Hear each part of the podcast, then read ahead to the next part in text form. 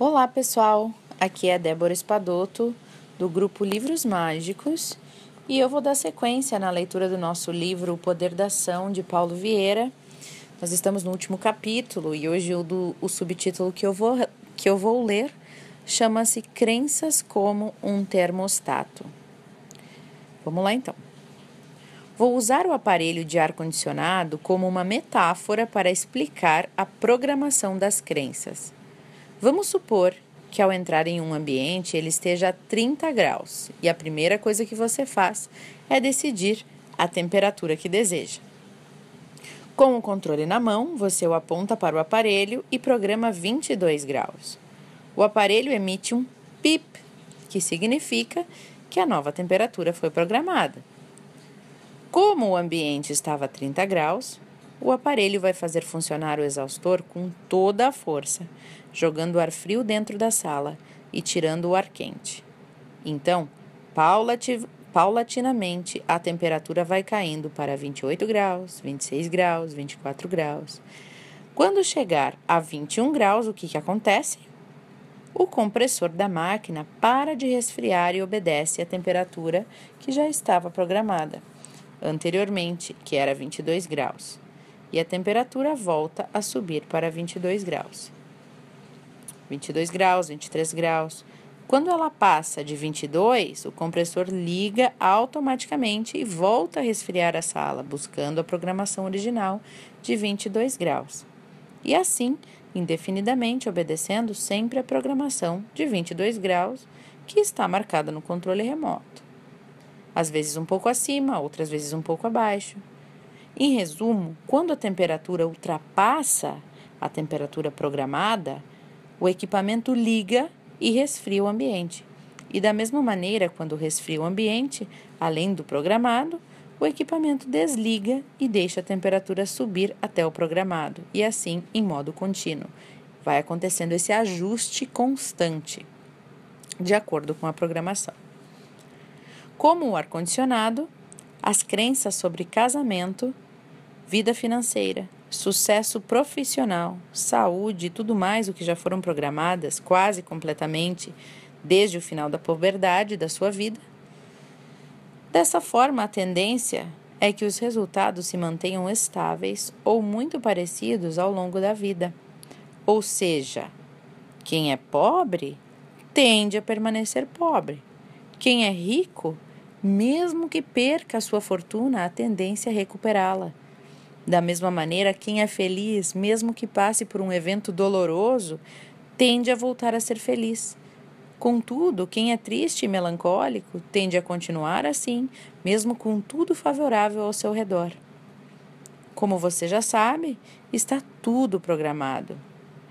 O problema é quando essa programação é disfuncional e afasta a pessoa de uma vida prazerosa, plena e abundante. Pegando como exemplo a vida financeira, certo? Todos nós estamos programados a continuar tendo o padrão financeiro que aprendemos durante a infância, mediante os estímulos recebidos nessa época. Até pessoas que tiveram uma infância pobre e prosperam costumam trazer um quinhão de comportamentos e atitudes de pobreza dentro de si que as impede de vivenciar na plenitude a sua riqueza financeira. Diferentemente do controle do ar-condicionado, que você pode programar e reprogramar a qualquer hora, nem sempre nós sabemos quais crenças estão registradas ou programadas para o nosso futuro financeiro. Afinal, quantos jovens nasceram ricos e na fase adulta perderam tudo? Quantas pessoas você conhece que um dia tinham e podiam que um dia tinham e podiam e no outro não tinham, muito menos podiam. Conheci um homem em um dos meus eventos que me foi apresentado como uma pessoa muito bem-sucedida financeiramente e profissionalmente. Contudo, durante a nossa conversa, eu detectei palavras e expressões não verbais típicas de uma pessoa pobre e limitada. Questionei sua cunhada, que era minha amiga pessoal, e alertei-a, pois observando a comunicação dele, era certo que ele teria sérios, sérios problemas financeiros se já não os tivesse. Ela riu, chamou o marido, que era irmão da pessoa em questão que estávamos falando, e contou o que havia dito. Ele, por sua vez, de forma muito educada, agradeceu o sinal de alerta, mas disse que estava tudo bem com seu irmão e que o negócio estava indo de vento em popa. O fato é que, em outubro, apenas oito meses depois daquele incidente, aquele mesmo empresário muito bem sucedido estava completamente quebrado e dependendo de familiares para pagar suas contas mais básicas. Se ele tivesse a consciência e as ferramentas para reprogramar as suas crenças financeiras, que ele mesmo não sabia que possuía, certamente teria reprogramado suas, suas crenças sobre dinheiro. E você? Sabe quais são as suas crenças e as programações mentais que estão regendo sua vida hoje e determinarão seu futuro mais próximo? Nós não sabemos a exata programação a respeito das nossas crenças. Se é continuar casado, se é se divorciar ou se é ter o melhor casamento do mundo. Esse é o maior risco quando falamos de seres humanos a imprevisibilidade de nossas crenças já plantadas.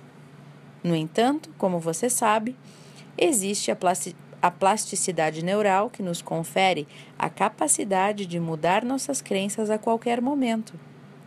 E você também sabe que mudanças acontecem depressa quando usamos os mecanismos e as estratégias neurais certas. Então eu te pergunto: o que você fez com as informações e com os exercícios dos capítulos anteriores?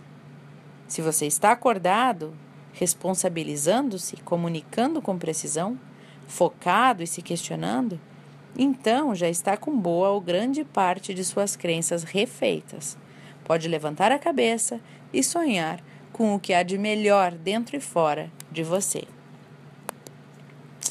E esse é o áudio de hoje, pessoal. É interessante a reflexão. E o próximo capítulo, o próximo subcapítulo, o próximo áudio será sobre autoestima. Então, converso com vocês amanhã novamente. Um abraço e até o próximo áudio.